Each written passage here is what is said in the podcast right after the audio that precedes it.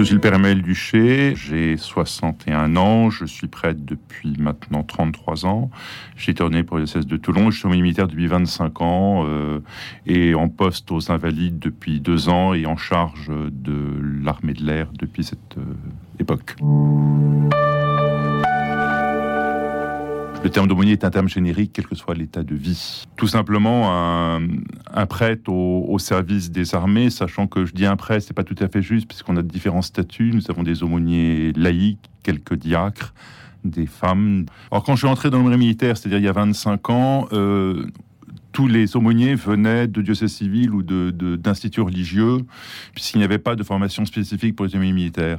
Depuis quelques années, effectivement, nous avons des jeunes gens qui se forment en vue d'être militaires, donc qui sont formés par le diocèse aux armées et, qui ont leur formation intellectuelle dans un séminaire diocésain. C'était euh, sur le diocèse de Paris, euh, le séminaire de Paris, il y a encore quelques temps, et maintenant ils sont un peu répartis essentiellement, je crois, sur Rennes.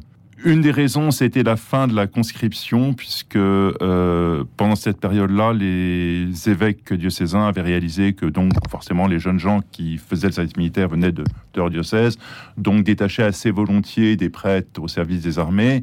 Maintenant, vu, euh, vu la fin du service militaire, vu également la baisse des vocations, le manque de prêtres, il a semblé opportun que le diocèse des armées euh, forme des jeunes gens euh, spécifiquement pour être envoyé militaire. C'est une vocation dans la vocation. Je crois que c'est souvent un concours de circonstances. moi, j'y pensais pas tellement plus que cela, mais étant à Toulon j'ai été approché par le domaine de la marine, j'étais plutôt intéressé et, voilà. C'est-à-dire, mais enfin, dans mon cas, ça me paraît important de rappeler que je suis prête avant tout. J'exerce aujourd'hui mon ministère dans l'armée.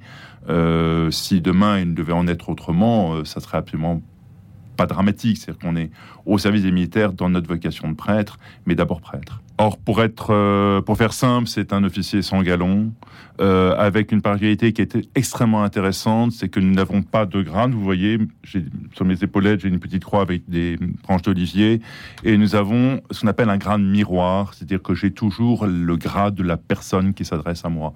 Je suis seconde classe avec un soldat de seconde classe, sergent avec un sergent, lieutenant avec un lieutenant, colonel avec un colonel. C'est vraiment euh, être là dans les moments euh, peut-être plus, plus sereins et puis les moments plus difficiles, puisque malheureusement, en, opération extérieure, euh, il peut y avoir des, des éléments dramatiques que j'ai souvent vécu, enfin trop souvent vécu, comme le décès d'un militaire en opération. J'ai été ordonné pour et dans le diocèse de Toulon. Euh, j'ai exercé mon ministère sur Toulon, dont j'ai rencontré beaucoup d'hommes de la marine à cette époque, qui en fait moi un petit peu sollicité, me disant que je serais sans doute à l'aise dans ce monde-là, et c'était cas. Donc, euh, je ne regrette absolument pas mon choix. J'appartiens encore à ces générations d'aumôniers militaires qui ont fait le service militaire. Donc, euh, je savais ce que c'était qu'une paire de rangers et un treillis.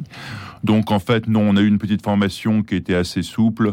On s'est retrouvés entre futurs aumôniers euh, pour échanger ensemble et pour découvrir un petit peu l'armée. Mais dans mon cas, j'avais déjà quand même une connaissance du milieu militaire qui m'a bien servi. En fait, j'ai beaucoup tourné. Hein. J'ai donc, comme je vous le disais, j'ai tourné pour diocèse de Toulon.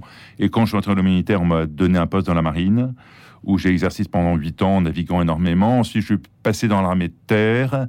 Euh, et ensuite, j'ai été affecté outre-mer euh, à Djibouti où j'ai passé quatre ans.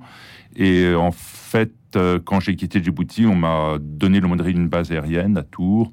Donc voilà, ça s'est fait comme ça. Mais en fait, nous sommes très très mobile dans nos affectations. Et puis, il faut dire une chose, on est très très interarmé, c'est-à-dire que aux Invalides où je suis, euh, je m'occupe bien sûr de l'armée de terre, de, des aviateurs qui peuvent être là, des, marins, parce qu'il y en a aussi quelques-uns. Et puis alors j'ai également euh, la charge de, ayant la charge de, l'armée de l'air, je, je, suis assez régulièrement à Ballard où se trouve l'état-major de l'armée de l'air.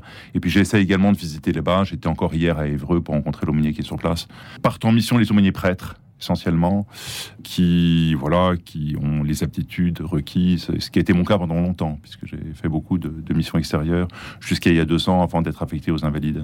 C'est vraiment un ministère de proximité, puisque nous avons vraiment le, rythme et, et, les missions identiques aux militaires, sachant que la différence, elle est quand même importante, c'est que nous ne portons pas les armes mais on est sur le terrain, on les accompagne dans les missions, euh, on fait les patrouilles avec eux, euh, on prend les repas avec eux, on se détend avec eux, on fait du sport avec eux.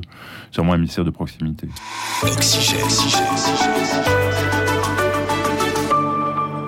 J'ai la charge de la cathédrale des Invalides qui me prend énormément. J'essaye autant que faire se peut de rencontrer les armées de l'armée de l'air, de passer sur les bases quand c'est possible. Agréable de tous les soldats, c'est un lieu historique unique, euh, absolument magnifique, euh, très visité. Ça, c'est quelque chose qui m'a impressionné, c'est le nombre de, de, touristes qui viennent là simplement pour, voir les lieux. Euh, je pense que le fait que ce soit un lieu de culte, ça donne une âme à, cet édifice qui sinon ne serait qu'une pièce de musée.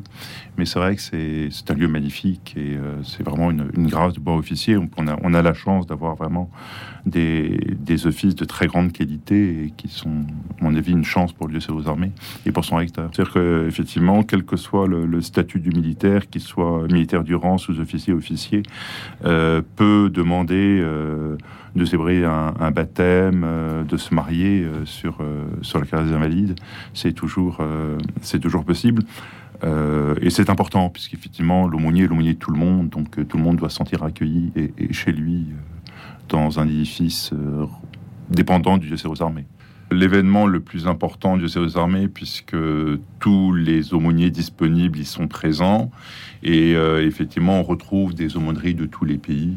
Enfin, de beaucoup de pays en tout cas, et ça s'est élargi. Maintenant, on voit des pays d'Afrique qu'on ne voyait pas avant, des pays d'Europe de l'Est qu'on ne voyait pas avant. Et les gens se retrouvent là, même parfois de différentes confessions. Il n'y a pas que des, catholiques. Et c'est vrai que c'est un temps de fraternité assez exceptionnel. Et euh, on se rend compte que, effectivement, le fait que des militaires de tous les pays soient là nous conforte dans notre mission de soldats de la paix. C'est vraiment un lieu de fraternité. On était touché cette année de voir, il y avait une petite délégation ukrainienne. Ils n'étaient pas très nombreux, mais je crois que leur présence était très importante et était ressentie de façon très, très, très forte. Je crois que les effectifs sont, assez stables. Bien sûr, on a, on a souffert de la pandémie. Cette année, je crois que la, participation a été assez, assez conséquente. Euh, voilà, mais c'est des effectifs qui sont assez stables et qui, en tout cas, euh, nous confortent dans la pérennité de cette manifestation.